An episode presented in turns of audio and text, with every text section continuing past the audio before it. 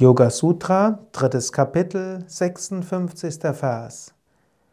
Ist gleiche Reinheit in Purusha, der Seele, und Sattva, kommt die Befreiung. Hallo und herzlich willkommen zu den Yoga Vidya täglichen Inspirationen, präsentiert von www.yoga-vidya.de.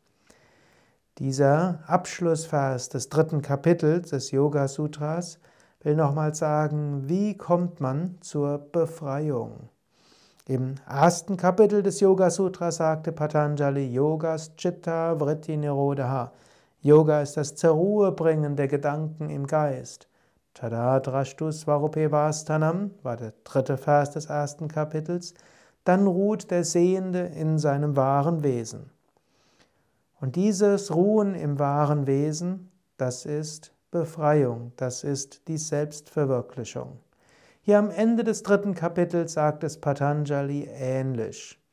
Ist eine gewisse Gleichheit da, Samya.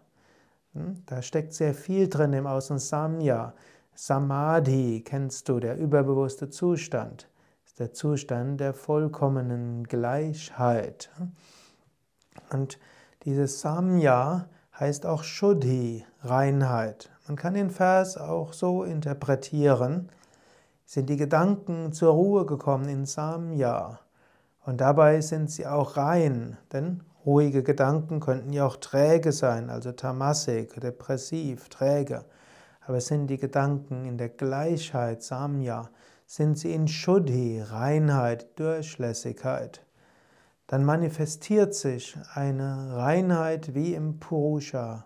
Und so erfährt man die, mit diesem reinen, sattwigen Geist Purusha, das wahre Bewusstsein. Und die vollständige Erfahrung von Purusha heißt Befreiung.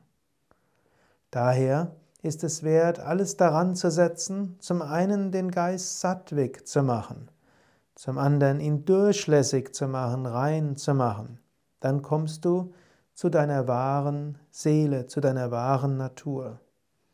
Es ist manchmal die Frage, wozu dienen spirituelle Praktiken? In Wahrheit bist du jetzt schon das ewige, alldurchdringende, allscheinende, allreine Selbst. Du brauchst nichts zu machen, um das höchste Selbst zu sein. Du bist es jetzt und in diesem Moment. Warum also spirituelle Praktiken üben? Der Grund ist, um das höchste Selbst wahrzunehmen, dazu muss der Geist gereinigt werden. Und diesen Geist, äh, wenn dieser gereinigt ist, dann wird er durchlässig. Und dann kann Bewusstsein sich selbst wahrnehmen.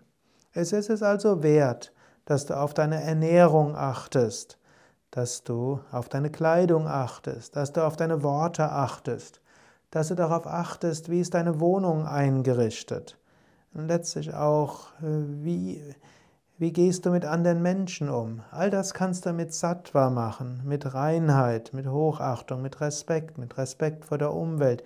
Du kannst es mit Klarheit machen, du kannst es mit Schönheit füllen. All das hilft, dass dein Geist in einen sattwigen Gemütszustand kommt.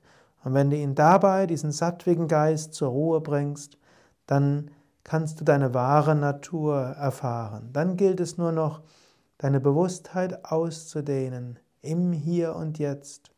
Und dann erfährst du dich als Purusha, Seele und Seele des ganzen Universums.